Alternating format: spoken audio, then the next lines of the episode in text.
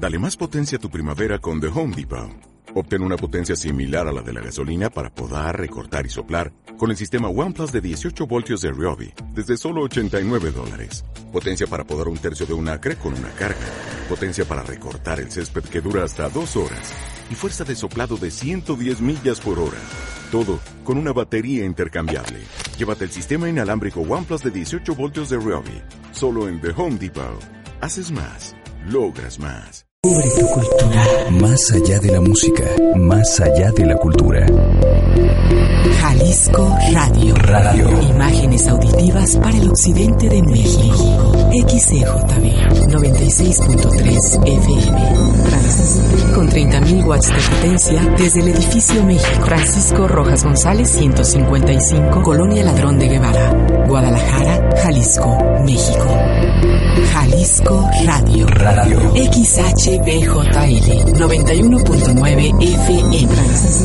Con 50.000 watts de potencia desde Océano Pacífico 201, Colonia Palmar de Aramara. Puerto Vallarta, Jalisco, México. Jalisco Radio, Sistema Jalisciense de Radio y Televisión. Artefacto. El espacio para las industrias creativas. Origen de contenidos, comercio cultural, distribución, consumo, propiedad intelectual, mercado de destino, Artefacto. manufacturando ideas.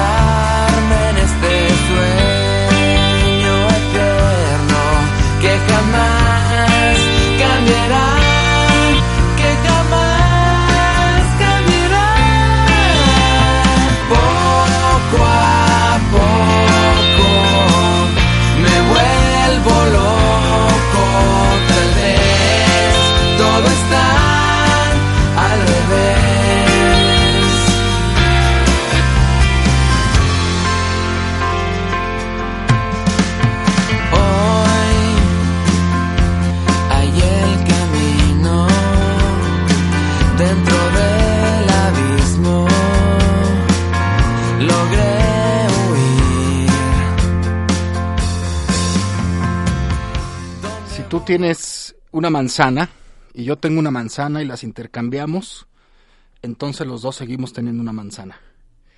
En cambio, si tú tienes una idea y yo tengo una idea y las intercambiamos, entonces los dos tendremos dos ideas. De esto se va a tratar Artefacto. Bienvenidos a Artefacto Radio, programa 1. Yo soy Álvaro Avitia, www.alvaroavitia.com. Me pongo a sus órdenes y vamos sobre todo a disfrutar el tema de las ideas, de las industrias creativas, de la economía creativa. Tema que está en boca de muchos sin saber siquiera que el tema está en boca de ellos. Eh, hay mucha gente que en Guadalajara se dedica a la música, al diseño, al teatro, a muchísimas artes que son la base de lo que podemos llamar industrias creativas. Yo quiero que este espacio se convierta en ese punto de encuentro, en un punto de encuentro donde, valga la redundancia, nos estemos encontrando todos aquellos que somos parte de lo que ahora se llama industrias creativas y que es el tema 1 de nuestro programa 1, una introducción a la economía creativa. Vamos a tener que usar mucho la imaginación porque me gustaría poder tener una pantalla y entonces poderle mostrar una serie de círculos que yo traigo para que los podamos ver juntos, pero en este caso tampoco. También hay un arbolito que les voy a tener que platicar para que tengamos una introducción al tema. Pero bueno, introduje con este texto del premio Nobel George Bernard Shaw, en el que dice, y lo voy a repetir, si tú tienes una manzana y yo tengo una manzana y la intercambiamos, entonces los dos seguimos teniendo una manzana. En cambio, si tú tienes una idea y yo tengo una idea y las intercambiamos, los dos tendremos dos ideas. Estamos pasando la barrera histórica de la era industrial, de la era del negocio y del dinero a la era del conocimiento. Eso dicen los estudiosos de la economía, no lo digo yo.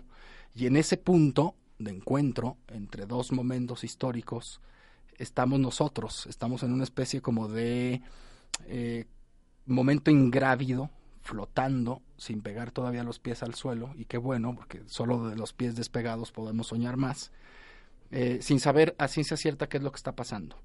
Pero dicen los que saben que en todo el mundo el término economía creativa ocupa hoy un lugar importante en el marco de la creciente economía global. 15 años atrás, términos como economía creativa e industrias creativas ni siquiera existían. Y ese va a ser el tema de hoy. ¿Por qué ahora sí podemos hablar de economía creativa y por qué ahora sí podemos hablar de industrias culturales o industrias creativas cuando hace 15 años ni siquiera existía el término? Lo que sí les puedo decir y me parece muy importante es que confluyen tres hechos, la cultura, la economía y la tecnología, que es el punto clave que a nivel global está llamando la atención. Confluyen tres momentos, uno económico, uno social y otro tecnológico, en el que un grupo de personas están decidiendo trabajar en su casa. Es bien simple. Era tal la cantidad que de gente que salía a trabajar todos los días a las fábricas que está dejando de hacerlo porque descubre que en su casa también puede ganarse la vida. Ese suceso cultural es tremendamente importante. Nada más que no se había medido y como nos gusta medir todo, pues no sabíamos cuánto estaba costando eso o cuánto dinero estaban generando la gente desde su casa. Todo esto gracias a la computadora, gracias al Internet, que hace posible que los creativos decidan salirse de donde se supone que uno debe de ganarse la vida y buscársela en otro lugar. En nuestro complejo mundo de comienzos del siglo XXI enfrentamos retos difíciles tales como la polarización y la desigualdad económica, todos lo sabemos estos graves problemas económicos que hemos estado viviendo hasta hoy. Por ello, es indispensable desarrollar estrategias adecuadas para darle rienda suelta al potencial creativo general y responder hacia los desafíos culturales, económicos, sociales y tecnológicos que enfrentamos. Nuestro mundo está cada vez más inundado de imágenes, sonidos, símbolos, ideas que generan nuevos empleos, más riqueza y una nueva cultura. Así que si tú en casa tienes algún amigo que se dedica a la escultura, tienes alguna novia que escribe, tienes un hijo que se dedica a la música o simplemente alguien que le gusta leer, posiblemente él sea parte de esta economía, de este mover el dinero de otra forma. Y este es el tema que vamos a tratar, así que comiénzanos a llamar. Por ahí les van a pasar los teléfonos al ratito, yo se los voy compartiendo 30 30 53 26, llamada local, olada sin costo 01800 087 88 17. Yo soy Álvaro Avitia y esto es Artefacto Radio. Sean ustedes bienvenidos. Y bueno, voy a apelar a su imaginación. Imaginémonos cinco círculos. Uno primero en donde podemos poner el arte o lo que algunos llaman cultura. ¿Ok? Imagínenselo de, algún color para que lo vayan diferenciando. Un segundo círculo en donde aparece algo que se llama industrias creativas. ¿Ok? Regreso, el primero Cierren los ojos, imagínense un círculo, pónganle el color que quieran y metan ahí las artes. Y podemos detenernos un poquito para imaginarnos las cantidades de artes que nos vengan a la cabeza. Pueden ser infinitas, más de las que ustedes creen. Obviamente hay las típicas artes que nos llegan a la mente, como puede ser la música, como puede ser el teatro, como puede ser la literatura, pero hay más. Hay también gente que se dedica, por ejemplo, a crear software de entretenimiento, que Guadalajara es muy fuerte, tema del que hablaremos en alguna de las sesiones. Regreso a este primer círculo, el arte. Vamos a imaginarnos uno segundo de otro color, imagínenselo de otro color, y pongan ahí industrias creativas. ¿Ok? Ya estamos en el 1 y en el 2. Vamos a pasarnos a un tercer círculo. Coloreanlo del color que ustedes quieran, imagínenselo. Y vamos a poner ahí ciudades y territorios creativos. ¿Ok? Otra vez. El 1, artes, el 2 industrias creativas, el 3 ciudades y territorios creativos. Después viene un cuarto círculo, mucho más grande, que lo vamos a colorear también de otro color, y ahí está la economía creativa. Y ese es el tema de nuestro programa. Vamos a ir de ese gran tema de lo general a lo particular, a lo largo de las diferentes sesiones del programa. Y nos vamos a encontrar con protagonistas de cada uno de esos círculos que acabamos de ver, que lo voy a volver a repetir también.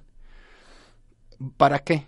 El, lo único que yo quiero y lo único que me gustaría que sucediera en nuestro programa es que nos fuéramos encontrando todos los colegas que hemos decidido vivir de las artes, vivir de la cultura, porque además es una decisión que te gana. Yo no me acuerdo cuando tomé esa decisión. Es más, no sé siquiera si es una decisión o es algo que te toca, que también va a ser otro tema de discusión. Pero entonces, estos cuatro círculos nos funcionan para trabajar nuestro programa. Ustedes que me están oyendo por primera vez lo vamos a poder imaginar. Yo voy a estar haciendo referencia a lo largo de los programas a estos cuatro círculos para que no nos perdamos en el camino, porque luego somos bien choreros y solemos hablar mucho, y entonces esto va a ser mi guía. Voy a regresar, pero ahora al revés. Vamos al gran círculo, donde está la economía creativa, y la voy a definir de la forma más simple. Economía cuyo valor es creado a partir de recursos intangibles que es otra de las características de la economía, de la economía creativa. Pasamos de darle valor a puros bienes tangibles, eso que podemos tocar o que podemos darle un valor simbólico concreto, a darle valor a lo intangible. El artista es experto en intangible, es experto en soñar, en esas cosas que no se pueden tocar pero que están ahí, eso que nos conmueve, eso que te transporta, son una serie de intangibles que durante muchísimos años al ser humano le costó mucho darle valor o un valor más allá de un valor sentimental o emocional en el rango donde siempre hemos estado caracterizados los artistas. Pero bueno, la economía cuyo valor es creado a partir de recursos intangibles se llama economía creativa. ¿Y de cuáles intangibles hablo? Hablo de la cultura, que también es otro tema del que vamos a hablar hoy, cómo la vamos a definir. Hablo del conocimiento, hablo de la experiencia, y de cosas un poquito menos intangibles, pero que surgen de intangibilidades como el diseño, como las marcas. Y hay algo que me parece que es importantísimo y que nos caracteriza a muchos de los colegas que trabajamos en la economía creativa. Para mí es el intangible más valioso, que se llama reputación. Eh, en fin, la economía creativa no deja de ser más que una llave para todo tipo de negocio. Y aquí viene otra discusión. A los artistas no nos gusta hacer negocio. Es más, nos enoja que nos digan que tenemos que hacer negocio, o, nos enoja que nos digan que somos parte de un negocio, pero en el fondo queremos vivir de esto. Y esta va a ser la típica pregunta de este programa. A todos los colegas que vengan y que se encuentren con Artefacto Radio, les voy a preguntar en algún momento, ¿vives de lo que haces? ¿O vives, mejor aún, de lo que amas? Y esa va a ser la pregunta base de todas las entrevistas que voy a hacer acá. Bueno, entonces estamos en este gran círculo que se llama economía creativa y después nos vamos a ciudades y territorios creativos. Va a ser un tema que nos va a llevar muchísimas programas. Espero que duremos mucho y que a ustedes les guste y que comiencen a llamar y comiencen a llamarle a todos aquellos que se dedican a las industrias creativas para que nos escuchen o a todos los que les gusta el arte, que puedo apostar que son casi todos los que están oyendo hoy el programa. Y regreso entonces, ciudades y territorios creativos. Ustedes saben que Guadalajara es candidata fuerte a ser nominada como ciudad creativa. No es fácil que suceda, es mucho más complicado de lo que ustedes se imaginan, tema para otro programa. Pero estamos en la lista de ciudades nominadas, o sea, que posiblemente podemos llegar a ser algún día considerada como una ciudad creativa. Dicen algunos que ya hay territorios creativos en Guadalajara. Podemos comenzarlos a imaginar que hay territorios creativos en Jalisco. Tlaquepaque, por ejemplo, es uno de ellos a través de la artesanía. Lo que pasa es que no nos hemos dado cuenta, lo seguimos eh, platicando, nos lo seguimos imaginando desde el lado del folclore nada más. Vámonos al siguiente círculo, industrias creativas. Las industrias creativas se generan en ciudades o en territorios creativos enlazados por lo general en red. Estas redes muchas veces no saben que son parte de una red. Estamos desbalagados, perdiéndonos de la oportunidad de darnos cuenta que somos parte de lo mismo. Y al final, las artes. De eso es lo que nos gusta hablar a todos. Nos vamos a los a comerciales. Este es el programa 1, Artefacto Radio, y regresamos con nuestros invitados, nuestros padrinos del programa. Comerciales.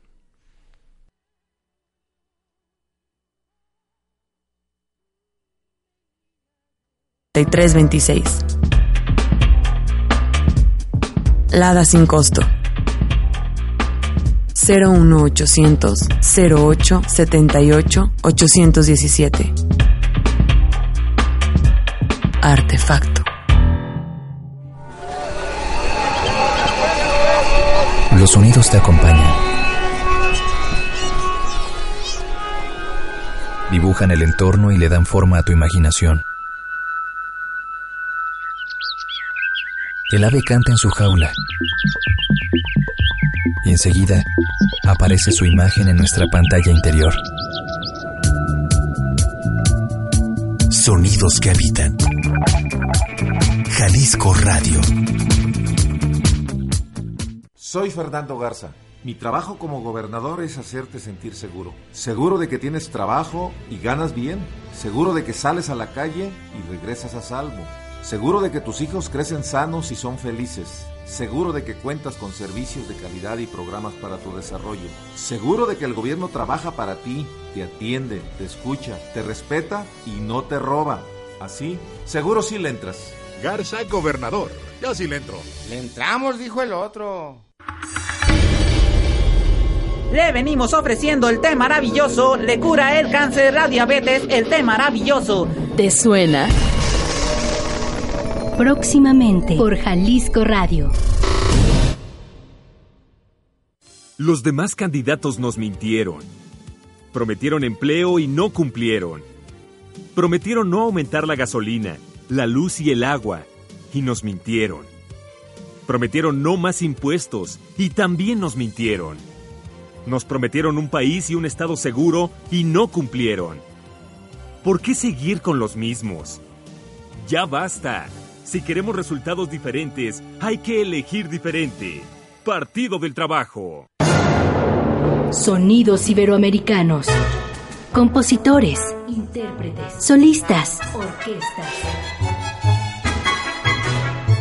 Lo mejor de la música de concierto de Iberoamérica en Jalisco Radio.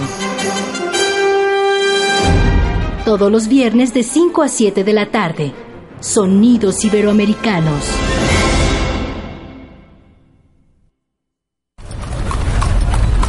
Izquierdo se encuentra Plaza de Armas o el Zócalo. Al centro del circuito toca la banda sinfónica del estado. Sonidos que habitan.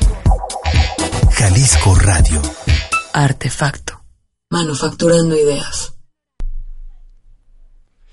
Estamos de regreso en Artefacto Radio y espero que recuerden la canción con la que empezamos porque les voy a platicar cómo va a ser la dinámica musical del programa. A mí no me gusta hablar de lo que está sonando nada más, sino me gusta hablar de buenas canciones, sobre todo de buenas canciones y de buenos discos.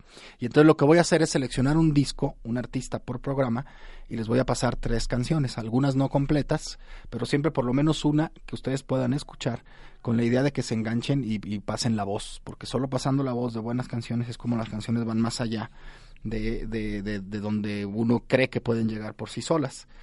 Entonces comencé con una canción que se llama Poco a Poco, de un cantautor regiomontano, un personaje conocido como Chetes, que desde hace 20 años hace muy buenas canciones.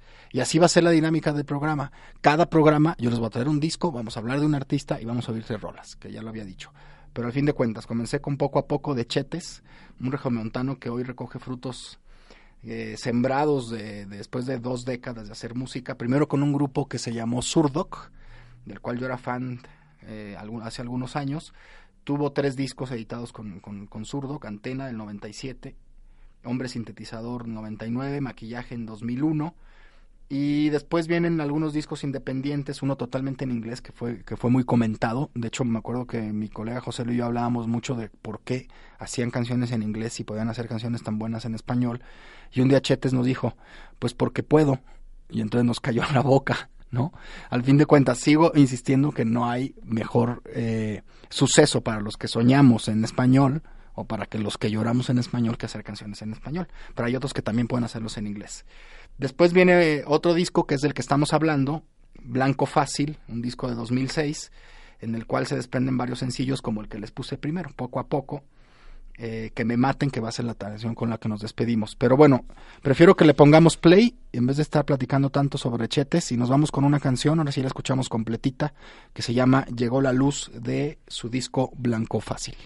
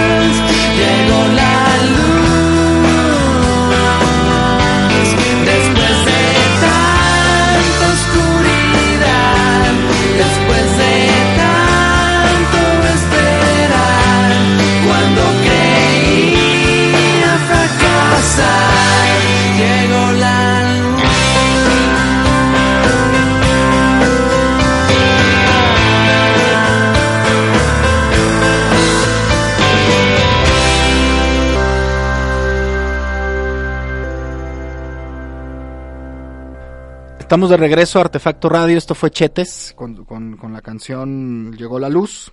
Un disco tremendamente recomendable. Y bueno, vamos a pasar a la siguiente sección del programa. Este, hoy tengo la fortuna de tener dos amigos míos como padrinos del programa, de este primer programa. Espero que no sea una patada como la Raúl Velasco en Siempre en Domingo, que por lo menos sea un abrazo de amigos. Este, y bueno, los voy a presentar. Tengo aquí a mi lado izquierdo a Gabriel Orozco, mejor conocido y conocidísimo como el Charro, el maestro Gabriel Orozco, maestro en, en gestión cultural, y, esa es una de las razones por la que lo invito, pero sobre todo por las conversaciones y las cosas que hemos vivido en este último año en los que hemos eh, cimentado una amistad de trabajo, y creo que en el trabajo es donde uno puede conocer bien a sus amigos. Bienvenido, queridísimo Charro. Muchas, muchas gracias por esta oportunidad de estar en tu despegue, en tu programa de radio, Eso. sobre un tema que nos involucra tanto. Sí, y vas a ver que vamos a, vamos a tener mucho de qué hablar. Y bueno, tenemos otro invitado, un joven que acabo de conocer, pero que con tres pocas oportunidades que hemos tenido de cruzar palabra me doy cuenta de qué se trata el asunto. Pedro Kumamoto, él es alumno de la licenciatura en gestión cultural del ITESO y presidente de la sociedad de alumnos de, del ITESO, si no me equivoco. Así es, y muy contento de estar aquí y de estar platicando de lo que comenta Charro, precisamente, pues este tema que nos ocupa tantos y que creo que hay un semillero gigantesco, entonces, bueno, va a estar muy interesante que tomen conciencia de, de qué estamos hablando. Sí, y bueno, y vamos comenzando con el tema. Yo les quisiera preguntar, ¿ustedes creen que el tema tan sobado de industrias culturales, que también vamos a tratar de diferenciar hoy entre industrias culturales e industrias creativas, si es que podemos encontrar una diferencia o no, pero ustedes creen que las industrias culturales son tan antiguas como la humanidad o que apenas hace 15 años nos dimos cuenta que existían o que apenas hace 15 años existen? ¿Qué creen que suceda ahí? Por favor. Ay, lo que pasa es que estás hablando como de Humpty Dumpty, trepados en el muro, ¿no? Sí. Este, yo yo soy de la creencia más bien de cómo ha venido evolucionando, obviamente en la economía, desde que el hombre, desde antes de que apareciera el término, sino que ya realizaba actividades que iban haciendo como este tejido social, ya se encontraba implícito un factor eh, cultural tangible o intangible, ¿no? Tenía que ver con ingredientes con los que se cocinaba, tenía que ver en cómo se cocía barro, cómo se tejía determinado huipil o tejido en China o porcelanas, o veto a saber, o sea, en este planeta ha habido múltiples expresiones culturales que definen regiones que obviamente estaban, pero de manera ya eh, profesional, incisiva, yo creo que sí es un, un término que ha venido evolucionando en tiempos modernos. Sí. Sí, yo también creo que el término como tal ha venido evolucionando. También creo que desde que el hombre es hombre y pinta en las cavernas, por ejemplo, el suceso cultural se ha vuelto colectivo. Y al volverse colectivo hay algo de intercambio, ¿no? Por lo menos eh, algo emocional que intercambiamos. Exactamente, porque creo que hay muchos términos que definen la cultura, como mencionabas al inicio, como arte o como ciertas expresiones de alta cultura. Sin embargo, creo que el elemento que mencionas eh, sobre la colectividad sobre la conexión entre varias personas, es lo que le da el sentido, creo, o desde lo que nosotros estudiamos en, nuestra carrera, es lo que le va dando sentido a, la cultura. Es decir, compartir un significado entre varias personas genera un elemento cultural y a partir de eso, pues creo que, como comentaba Charro, tenemos desde que el hombre es hombre, empieza a pensar en religión o en lenguaje o en lo que sea, se va convirtiendo en, una, en un... Tejido simbólico. Exactamente. Esas cosas que son bellas, esas cosas que comunican, se transmiten en, en, tribu, ¿no? Es una cuestión como muy tribal. Entonces, yo creo que cuando nos compartimos cuentos en la fogata, que comenzamos a, darnos motivos para querernos volver a juntar con el otro, este, comienzan a, configurarse no me gusta la palabra productos, pero hay que demitificarlo un poco, ¿no? Que creo que es una de las cosas que les han de decir en la escuela mucho, el, el quitarle el peso eh, tan comercial de, de, hablarle al producto, pero creo que, generamos productos culturales desde que desde siempre. Claro. No sé qué opinan ustedes al respecto. Pues es que eso es lo que va dando cuenta de, a final de cuentas, de la del transcurrir de las civilizaciones, ¿no? Estos elementos que van tejiendo. Yo eh, quisiera pensarlo al revés, Álvaro. O sea, es esta cuestión de hacia dónde este proceso nos ha ido llevando y en dónde estamos parados como para poder ver qué tanta la amplitud eh, pudiera tener hoy en día, ¿no? Entonces, si hacemos nada más en un tren muy rapidito y nos llevamos a todos los, los radioescuchas a hace 100 años cuando la industria extractiva y estar transformando madera en muebles y estar extrayendo cobre para hacer productos, eso era lo que generaba riqueza en un país, ¿no? En los últimos años, a partir de la aparición del petróleo, esta idea que nos dicen que la gasolina se va a acabar. Exacto que los biocombustibles que estamos teniendo, o sea, de, origen biológico, el petróleo, se nos está acabando, ¿qué va a pasar con la humanidad y de dónde va a sacar dinero? Sí, y precisamente en la, en la misma idea que menciona Charro sobre eh, se está acabando el petróleo, ¿no? Ver cómo están apuntando incluso algunas economías como los Emiratos Árabes Unidos que están invirtiendo tanto, o sea, Abu Dhabi ya se está convirtiendo como en la meca del arte, ¿no? Otra, otra, la Sorbona. gracioso, además. exactamente. es que menos te lo puedes esperar. Es que nos están ganando dos pasos, mientras el resto de, o no el resto, mientras algunos países en el planeta se están dando cuenta que esta economía extractiva estaba siendo sustituida por el turismo y el turismo también está teniendo un cierto bloque. Lo que está siendo sobre la mesa la parte más interesante para hacer el sustento de las próximas generaciones va a ser forzosamente las industrias creativas. No hay un hilo negro que estemos descubriendo, no estamos, es una, un solo camino, porque toda esta parte de una ciencia extractiva la manera en cómo estamos organizados, la economía mundial nos está diciendo que es momento de darle una vuelta a la tuerca y empezar a abrazarnos todos para generar otro tipo de economía. Yo creo que a los economistas también se les ha dado un peso mayor en los últimos años que cualquier otro estudioso o cualquier otra ciencia no ciencia. Les voy a dar un dato de economista que me parece que habla de lo que ustedes están hablando. Los economistas dicen, ya con números en la mano, que el siglo XIX fue movido por la mano de obra. Claro. ¿No? Este suceso que se da a través de la revolución industrial. Y entonces el dinero, la economía del mundo en el siglo XIX fue movido por la industria, claro. por la mano de obra. Después hacen un análisis del siglo XX y, el siglo XX fue movido por el dinero, tal cual el concepto de dinero como una fuerza motora de bienestar, eh, eh, puse bienestar entre comillas, nomás que ustedes no las pueden ver, ¿no? Un, un- un motor eh, de, de movilidad, un motor de crecimiento, sobre todo este término también de crecimiento tan, tan sobrevaluado. Y el siglo XXI, estos primeros 12 años del siglo XXI, en 2008 un grupo de economistas se reúne en, en Londres y hace un análisis económico de dónde está el dinero hoy. Y se dan cuenta que está en todos los sucesos creativos. Claro. Que vamos a ir hablando sobre eso, ¿no? El, el famoso 8% del PIB de, de- del Reino Unido era generado por creadores, creativos y gestores. Y entonces, con el perdón del término, se le cayeron los pantalones a muchos economistas porque jamás lo imaginaron la fortaleza. Entonces, es increíble cómo el siglo XIX mano de obra, el siglo XX la mueve el dinero y el siglo XXI está siendo movido por la economía, que es más o menos lo que estamos diciendo. ¿Están ustedes de acuerdo o no? Totalmente. ¿Podemos estar de acuerdo con los economistas por primera vez, los creativos? Desde luego. Y de hecho, eh, uno de los maestros también de, de aquí, del maestro eh, Orozco, eh, Ernesto Piedras, eh, doctor en economía, eh, señala precisamente que el 6.7% del Producto Interno Bruto de, que se produjo en México, creo que hacia finales del 2008, no, no estoy seguro si 2008 o 2009, fue eh, gracias a- Directamente, claro. exactamente hacia las industrias creativas, pero también hay un dato interesante, no solamente es el 6.7, sino que empleaba el 3.6 de la población económicamente activa, es decir, es, ese porcentaje de la población hacía el doble Wow. de- del Producto Interno Bruto, lo que digo, sí está ahí inmerso pues la televisión, está inmerso, no sé, la, la parte productos exportables, telenovelas, música. Pero, Exactamente. pero fíjate en esto, vámonos un escalón atrás y es la parte eh, que nos sirve para to- tomar proporción. Ernesto, en el trabajo que ha hecho el maestro Piedras, maestrazo Piedras, este, saca su libro de cuánto vale la cultura, pero él empieza por generar los indicadores. Porque antes de eso No había ni cómo medir. siquiera había cómo medir. De hecho, todavía están pugnando por haber un subsector en la economía para que ahí la Secretaría también lo empiece a- a conceptualizar de esa manera.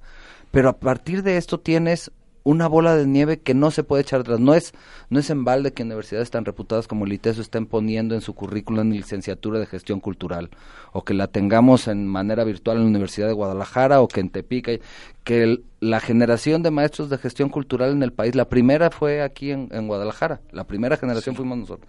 No es no es curiosidad, no es como una flor en el desierto que esto empiece a ocurrir en el país. Es necesario en un país con una amplia raíz cultural como es México empezar a tener lista esta nueva forma de pensar porque si no nos va a volver a pasar lo que nos ha pasado con regalías y derechos de película no quiero saber ni dónde están los derechos y regalías del Priporro y Cricri y todo esto que nos define como mexicanos ¿no? a quién le estamos pagando dinero para saber que somos lo que somos Y es el, el- retomando el tema del valor del intangible. O sea, al- ya hay economistas que están dedicándose a buscar las formas de medir lo intangible y cuando las encontremos seguramente nos vamos a llevar muy, muchas sorpresas Claro. con países como nosotros, ¿no? Como los nuestros, países en desarrollo o países todavía con mucho menos capacidad de desarrollo que son tremendamente ricos en, en- en posibilidad creativa. Llámenos, los teléfonos son 30 30 53 26 Lada sin costo 01800 087 88 17 01800 087 88 17 Pregúntenos cosas, enganchense en la conversación, llámenos para platicarnos lo que ustedes piensan sobre lo que estamos platicando, porque sin ustedes no va a ser posible que el programa camine hacia donde estamos seguros que puede llegar. Eh, el valor de los intangibles los economistas por primera vez volteando los intangibles me parece impresionante, porque yo me acuerdo de adolescente, como cuando tú te dedicas, como en mi caso que me dedico a hacer canciones desde adolescente, cuando yo recibo el primer sueldo por hacer una canción, yo me di cuenta que algo de lo que jamás me imaginé que pudiese recibir dinero, podía generar dinero, y que venía de un suceso tremendamente creativo estar, en este caso, en, un, en, en el rancho de la abuela en San Nicolás de Ibarra, unos kilómetros de Guadalajara, escribiendo una canción. Una canción que después generó dinero. Entonces, ese resumen o ese vínculo entre un momento creativo y el dinero es de lo que estamos hablando hoy. Nos cuesta un poquito entenderlo porque la mayoría vive de un sueldo fijo, por llamarlo de alguna forma, o vive de hacer algo tangible, hacer una silla y venderla. Pero todos los que nos dedicamos a generar intangibles que a su vez conmueven, o a su vez comprometen, o a su vez divierten o entretienen, ¿de qué vivimos? ¿Se lo han preguntado? ¿De qué vive alguien que hace canciones? ¿De qué vive un escultor? ¿Realmente vive solo de esculpir? ¿O vive de vender su escultura? ¿O vive del nombre que le da que sus esculturas sean expuestas en cierto lugar?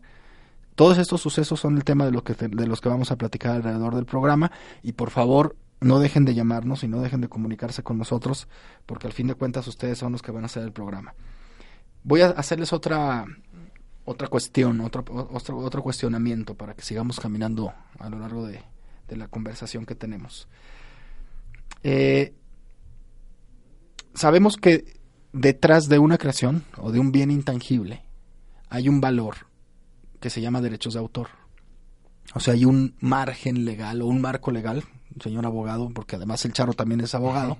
Este, hay un marco legal que durante años ha sustentado que podamos vivir o no de intangibles, que ahora está en duda. O sea, el mismo vehículo que ha hecho que las industrias creativas comiencen a existir, que es el Internet, porque el Internet generó redes y generó que muchos dispararan su imaginación y que muchos pudieran comunicarse sin importar el lugar en donde estés, ni la hora en la que estés tú generando una canción. Resulta que ahora hay un marco legal que está poniéndose en duda, ¿no? El asunto este de derechos de autor. ¿Ustedes qué creen que tenga o no que regularse este tema de derechos de autor o que cada quien puede, que la decisión está en una ley o en, la, o en el creador? ¿Cuál, ¿Cuál creen que sea la situación? Porque también vamos a tratarlo después. ¿En dónde creen que debe estar la decisión? ¿En la ley, en la estructura de la ley o en la decisión de los creadores?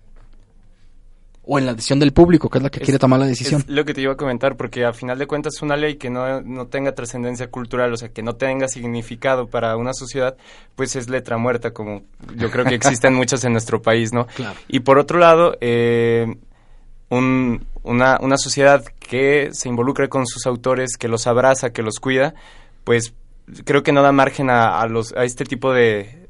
Yo creo que han existido muchos daños colaterales de, la, de, de las mismas eh, industrias creativas, ¿no? Entonces creo que no se darían en, en ese sentido. Pero es, es, es, también, otra vez, en estos colaterales que mencionas, Pedro, eh, estamos inmersos en una cultura que entiende el trabajo creativo como un trabajo o gratuito o sin valor, ¿no? Sí, claro. Muchas veces desde el mismo artista. Claro. ¿Cómo me voy a mercantilizar? Yo no me vendo, yo... Está bien, es una visión muy respetable desde el que es la fuente de creación. Pero por otro lado tenemos un marco que no permite reconocer que ese artista, que ese trabajo pictórico, que esa escultura tenga canales de comunicación, de, de comercialización, una legislación clara para poder exportar o importar como se importan y exportan muchos otros bienes, ¿no? Entonces, en, ante tu pregunta, yo te diría más que estar uh, pensando en si fuera todo el del terreno del, del autor o todo dentro del margen del libre compartir contenidos, tendríamos este otro espacio que nos obliga también este nuevo escenario de la cultura a redefinir mucho del marco legal con el que estamos viviendo. ¿no? Y claro, como comenta Charro, digo, eh, como cualquier otro producto, digo, no son manzanas, las ideas no son manzanas como mencionabas, Exacto. pero creo que sí deberían de poderse eh, entender como un producto, como una manzana, es decir, si yo deseo regalar mis manzanas, pues que no viniera el gobierno a decir que no las puedo regalar o que no las puedo compartir en un mercado o en otro mercado, pero sí que si las quiero exportar, que si las quiero vender, que si quiero poner mi negocio para vender las manzanas, pues se me den créditos, se, se, también pague los impuestos, pero que también me tomen en cuenta al momento de todas estas decisiones, eh, digamos como de legislación, ¿no? Entonces creo que lo que dice Charro es muy cierto, tenemos que empezar a verlo como un producto eh, como cualquier otro, pero al mismo tiempo con sus bemoles de, y con toda la, la parte maravillosa que, que, que, involucra las industrias creativas. Porque partiendo de lo que tenemos ahorita, digamos que la estructura legal fue compuesta o estructurada, valga la redundancia, en función de proteger a todos los intermediarios de manzanas. Uh -huh. Claro. Ahora la tecnología nos está poniendo muy cerca tanto al que consume manzanas como al que las produce. El consumidor final de ideas y el que las crea. Lo que tuvimos durante los últimos 40 o 50 años en términos de legislación, que no ha cambiado mucho la ley, es una ley que protege y facilita que el intermediario de esto sea el que se esté llevando el ingreso. Lo que ocasiona, por un lado, que el productor viva paupérrimo y que el consumidor le salga muy caro. Entonces, en resumen, la mejor decisión seguramente va a ser tomada entre los polos, entre el creador Exacto. y el consumidor, ¿no? Va a ser un tema también de otro programa, el de derechos de autor, pero no quería dejar de mencionar que la base de las industrias creativas es lo que conocemos como propiedad intelectual. Claro, y va a ser es. un tema también que vamos a estar tocando constantemente. Nos vamos a un corte ahora sí. Visítanos en Facebook. Industrias Creativas. Twitter, Álvaro Avitia. Artefacto. Los sonidos te acompañan. Dibujan el entorno y le dan forma a tu imaginación. El ave canta en su jaula. Y enseguida aparece su imagen en nuestra pantalla interior. Sonidos que habitan. Jalisco Radio. Te habla Fernando Guzmán. Estos muchachos van a salir de la universidad. Necesitan un trabajo. La función de un gobernador es pensar en el futuro y actuar en el presente. Atraer inversiones para que los jóvenes puedan empezar a trabajar y ganar un sueldo digno. Esta es la verdadera riqueza de Jalisco. Tenemos que apoyarla. Es lo que voy a hacer. Fernando Guzmán, gobernador. Partido Acción Nacional. Escucha.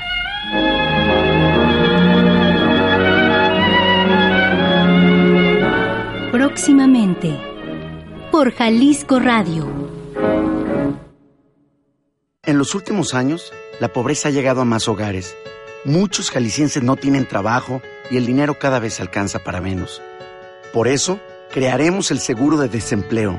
Vamos a traer inversiones para generar más empleos y mejores sueldos. Es momento que el dinero alcance, que tengas trabajo seguro, que recuperemos la tranquilidad y que nuestras familias tengan todo lo que necesiten. Esta es la oportunidad de cambiar Jalisco. Todos hacemos el cambio. Aristóteles Gobernador. PRI. Invitamos a escuchar De Cuentos y Bichos. Un programa en el que nos internaremos en el mundo de la literatura para niños. De cuentos y bichos. Notas cartográficas de la literatura infantil. Historias que se mueven. Libros que caminan. De cuentos y bichos. Teresa Orozco Y Juan Vázquez Gama los esperamos todos los sábados a las 11 de la mañana. a través de Jalisco Radio.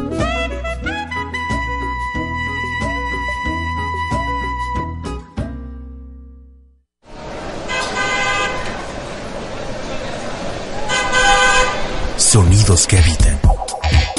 Jalisco Radio. Artefacto.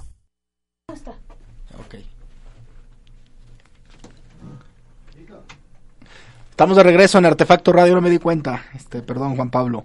Estamos aquí platicando todavía sobre el tema. Es que es un tema muy apasionante. Y además un primer programa te estamos preguntando cómo está sonando hacia afuera. Espero que les esté gustando y que participen. Eh, bueno, en esta segunda, tercera sección del programa lo que vamos a hacer, porque estamos presentando el programa, es, es presentar una especie de agenda creativa. Y para que nos platique de la agenda creativa, quiero invitar a nuestra productora Alejandra Alvarado a que participe y que se involucre en el programa. Este, tenemos una llamada, a ver, vamos a ver, nuestra primera Ah, llamada del bárbaro. programa. Este, va- vamos a enmarcarla. Rosalía Béjar, de la colonia Chapalita. Felicitar al maestro Álvaro porque estoy viendo la vida de otra forma. Me estoy, estoy muy a gusto. Muchas felicidades. Qué bueno que lo sintonicé. Ándele. Tanto así, pues eh, mucho gusto, Rosalía. Pasemos la voz para que el programa comience a cobrar sentido. Y bienvenida a Artefacto Radio. Ahora sí, Alejandra, bienvenida. Muchas Escuchemos gracias. tu voz en radio. Esta es mi voz en radio. Primicia. Exacto. Pamplinas. Pues sí, como comentas Álvaro, más que una agenda, porque la gente escucha agenda cultural y dices, híjole, me van a mandar a ver al teatro, Mm. me van a mandar a la presentación de un libro, etcétera. Y el enfoque que le vamos a querer dar aquí en el programa es más como actividades que funjan como un desarrollador de la creatividad, ¿no? Exacto. Este, Un provocador de la creatividad. Claro, claro. Este, la verdad, este, no hay mucho. No, sí debe de haber mucho, pues, pero ahorita tenemos así pocas pocas cosas. Este, el- esta semana en particular, este, comenzó el Design Week de Guadalajara del 22 de mayo al 31 de mayo. Esta, este evento es la, creo que ya es la quinta, sexta Edición. edición que se realiza. Eh, son más de 50 eventos, desde conferencias, talleres, este, ponencias, etcétera. Y aquí, por ejemplo, una que se me hizo súper interesante es el día de hoy. Este, para la gente que si alcanza y puede correr en cuanto termine el programa se vaya para allá. Este, se presenta el libro de la creatividad a la innovación, 200 diseñadores mexicanos. Esto es en el Anillo Periférico Norte, 1695 en la Colonia Belénes, en la Biblioteca Pública del Estado. Mañana, este, por ejemplo, tenemos un taller que se llama Herramientas de siempre para animadores del futuro. Se imparte por el grupo Logra, este Manuel Tonatiu Moreno Ramos y Octavio Jiménez del Arco en la Universidad Unisite. Es cupo para 30 personas, la entrada es gratuita, pero a la gente que le interese sí es importante que, que se dé la vuelta temprano para que alcance, ¿no? Va a haber un curso de danza, este, el curso de danza Arcadio Carbonel. Él es director de la Escuela Internacional de Danza en Madrid. Y se imparte para estudiantes que tengan mínimo de experiencia tres años en la danza, o sea, no es como para, para principiantes. Y esto está súper interesante porque, por ejemplo, en la edición, en la cuarta edición del año pasado, reunió 215 alumnos de Jalisco y algunos alumnos del, Salva- del Salvador. Y este año se van a otorgar cinco becas, este, cinco becas completas y diez medias, este, bajo un sistema de preselección, ¿no? Para entrar al, al curso se va a hacer una audición el día 9 de julio en el Foro de Arte y Cultura.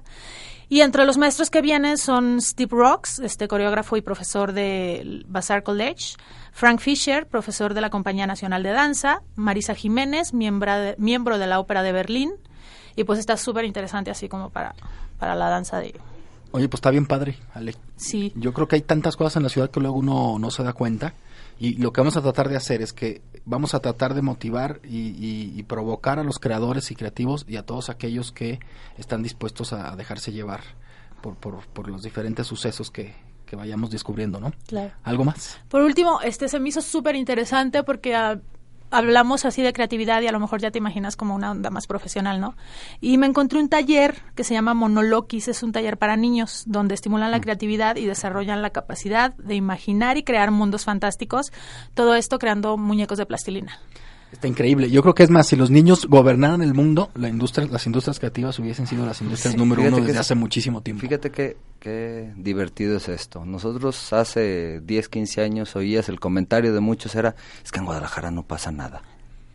Exacto, y ahora hoy pasa en día, tanto. hoy en día estás hablando, la comunidad de diseñadores en la ciudad ha crecido de manera tan exponencial con gente tan valiosa que está desde indumentaria, mobiliario, software, no están, está bravo ese grupo, ¿no? Son los que más han venido. Y tú dices, hoy nos va a venir el maestro del, con estas dinámicas de danza, con carbonel, etcétera, pero ahí pues uno que se me hizo divertido, el de niños, no, es precisamente ahí Importante. donde le das vuelta a la tuerca. Claro. Monterrey en eso fue donde Guadalajara le pegó un despegue durísimo. Hace 15 años empezaron a meter desarrollo de habilidades creativas a morritos. Hace 15 años. Y eso empezó a detonar desde consumo de arte, ir a espacios, la danza, la fototeca que se les llenara. Entonces nosotros hoy en día hay muchas cosas que suceden en Guadalajara, pero lo que nos estamos peleando son los públicos. Exactamente. Yo tengo algo que invitarlos. Eh, estabas hablando hace rato de Ernesto Piedras. Ernesto Piedras es el economista de la cultura más importante en México, si no me Sí. dejan. si no El me está Winston Licona en Colombia y Ernesto Piedras. En América Latina son Winston Licona y Ernesto, y Ernesto Piedras. Piedras. Y bueno, eh, tuvimos la oportunidad de invitar a Ernesto Piedras a que venga a dar un taller abierto de economía creativa. O sea, justo de este tema viene el mero mero, por lo menos el mero mero en México y de los meros meros en Latinoamérica, a dar un curso de economía creativa en el marco de la Feria Internacional de la Música de Guadalajara, que va a ser la semana que entra, para ser exactos, del 31 de, de mayo al 3 de junio. El taller se llenó. Hoy, hoy me acaban de avisar que el taller ya está lleno, que ya no hay lugar, pero yo le solicité a la directora del festival, de la feria, perdón, que fuera lo más amable posible para abrir más lugares porque hay mucha gente queriendo estar. Entonces, si ustedes se meten hoy a la página finguadalajara.mx y, y van al programa académico, específicamente donde dicen talleres, van a ver que el taller de Ernesto Piedras está lleno, pero no le hagan caso, todavía pueden mandar, ah, mira, acaban de quitar ya. Ah, no, cupo lleno. No le hagan caso. Taller de Economía Creativa con Ernesto Piedras. Yo les puedo decir, como coordinador entrar. académico, que todavía pueden mandar este, la lista de los que quieran ir. Es importante ir. Esto es el sábado 2 de junio a las 10 y media de la mañana en el Salón Hilton del hotel ese que está ahí. Eh, imparte Ernesto Piedras. Gol. Por si no lo había notado. Por si no lo habían notado. Pero bueno, yo no tengo la culpa de que el salón se llame como se llama el famoso Así hotel es. que está enfrente de... La- ¿Eso sí puedo decir? ¿De dónde está? La expo. Del centro de convenciones Sí, más sí, el claro. centro de convenciones más importante de Latinoamérica. Eh, Oye. Híjole, va- vamos a tener que hacer una ruta, una guía de cómo no aventarse goles y que yo seguramente voy a ser una experto. lista. Una lista de las Pero que no. fíjate, con, con el, el tema que mencionabas hace rato, yo me quedé con, con la imagen como para que el auditorio pueda eh, tener un- una proporción de esto, de lo que es Brasil. Sí. ¿no? Brasil y la economía brasileña y lo que significa para el mundo. El ejemplo claro es el bossa nova. Sí. ¿no? El bossa nova es una música que millones de personas en el planeta lo reconoce, que les gusta, que frecuentan. Pero curiosamente, el 95% de la música de bossa nova que se produce en Brasil se consume en Brasil. Entonces no puede salir al resto del mundo porque el consumo es tal Que ya es suficiente además. que ya es suficiente. Entonces genera que el artista viva bien, viva de su trabajo, sienta este reconocimiento, pero aparte es tanto el apego cultural al sacarlo como un clúster que les dio para cubrir todo Brasil y para inundar de bossa nova el planeta. Yo creo que de Brasil tenemos que aprender muchísimo. Eh, bueno, Ale, ¿alguna cosa más que nos quieras invitar? Este, pues ah, nada más por lo pronto es a lo que los quiero invitar, pero ahora sí que si me dejas meter mi cuchara. Sí, claro. Este, Por favor. Antes de que empezara el programa, digo, tuve oportunidad de empaparme de lo que son las industrias creativas y cuando hice comentarios a la gente sobre el nuevo programa que iba a salir, me decían, es que son las industrias creativas. Y yo lo resumía, es una manera de poder hacer dinero del arte, de la cultura y que un país sea sustentable por eso y no sea, híjole, pues la cultura de tal país y es una manera como Claro. de que el arte y lo que produces sea Adquieran su sustentable, justo valor. hagas dinero, le den valor y ahora sí que poder vivir de ello, ¿no? Sí. Que no sea la típica situación de, oye, pues ¿a qué te dedicas? Soy músico. No, pero en serio. ¿Cuál es tu carrera? O- Sí, por eso, ¿de qué comes? O, o qué estudiaste? Diseño. No, no, no, en serio. Este, entonces yo creo que vamos a comenzar a cambiar eso. Está cambiando, ni siquiera porque queramos, ¿eh? Está cambiando Ya- ya porque no está yo- pasando. Claro. Entonces ahí sí no hay mucho que hacer, simplemente está pasando. Y bueno, pues quiero agradecer a nuestros primeros invitados, a nuestros padrinos, Pedro Kumamoto, que es alumno de la licenciatura en gestión cultural del ITESO, presidente de la Sociedad de Alumnos del ITESO, que, que vamos a estar muy en contacto con ustedes seguramente, porque son una de las primeras generaciones que tienen la oportunidad de vivir la experiencia de una licenciatura en gestión cultural. están Que abriendo envidia, camino en eso. ¿no? Claro. Están, están, están abriendo camino en eso. También sin gestores, estas cosas que están sucediendo en el mundo no serían posibles. Todos los gestores que existimos hoy fue pues a machete, ¿no? Pegándonos con la nariz en todas las puertas posibles, nos cansamos de tocar puertas y decidimos hacer puertas. Y entonces creo que ustedes lo que están viviendo es la experiencia de tipos que nos hemos hecho expertos en hacer puertas para que a ustedes les sea más fácil hacer sus propias puertas. Este, muchas gracias, Pedro. Vamos a estar viéndonos muy seguido.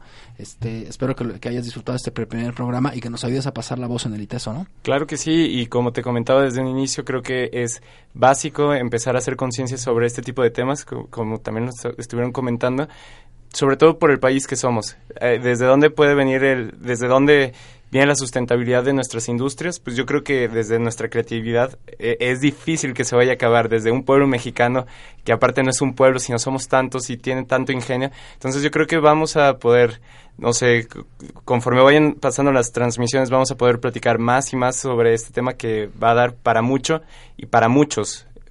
Te estoy seguro que sí. Mi queridísimo amigo Gabriel Orozco, mejor conocido como El Charro. Muchas gracias, amigo, por estar con nosotros.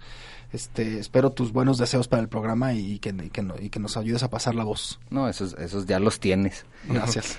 ¿Algún comentario final de No, cierre? precisamente fíjate donde lo que lo que menciona Pedro se me hace este fundamental. Imagínate, nos toca en suerte, somos tan bendecidos los mexicanos que la economía dio un giro de, de- de tuerca y vino a caer justo a lo que los mexicanos sí nos pintamos solos. Tal cual. Creatividad.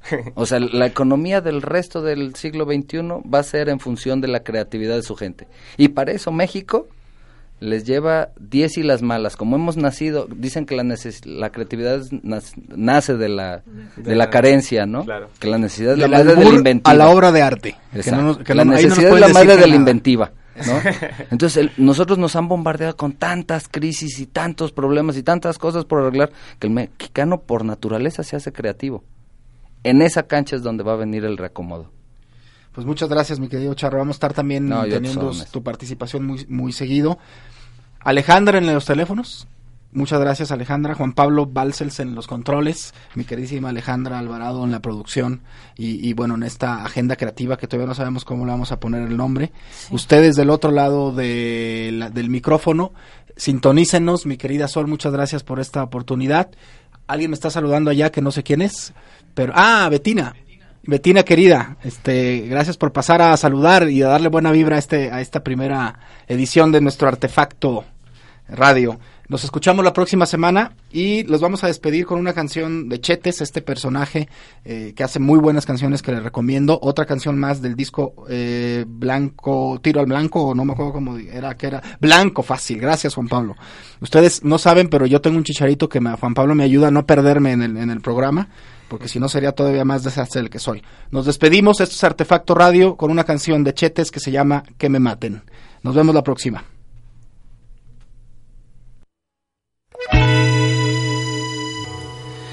Buscan en mí comprensión, pero me esconde la información. Puedo sentir su rencor y ahora me escondo en un rincón. Nunca fingí lo que soy.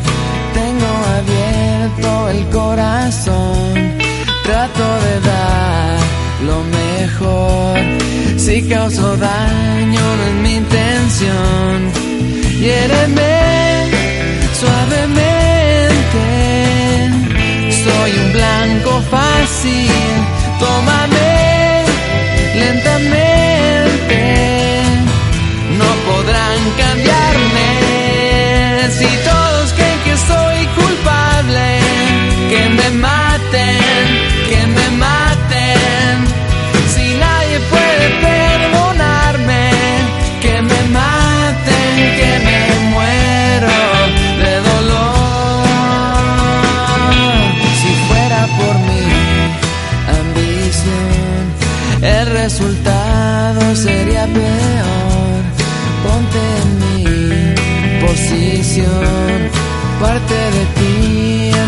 igual que yo.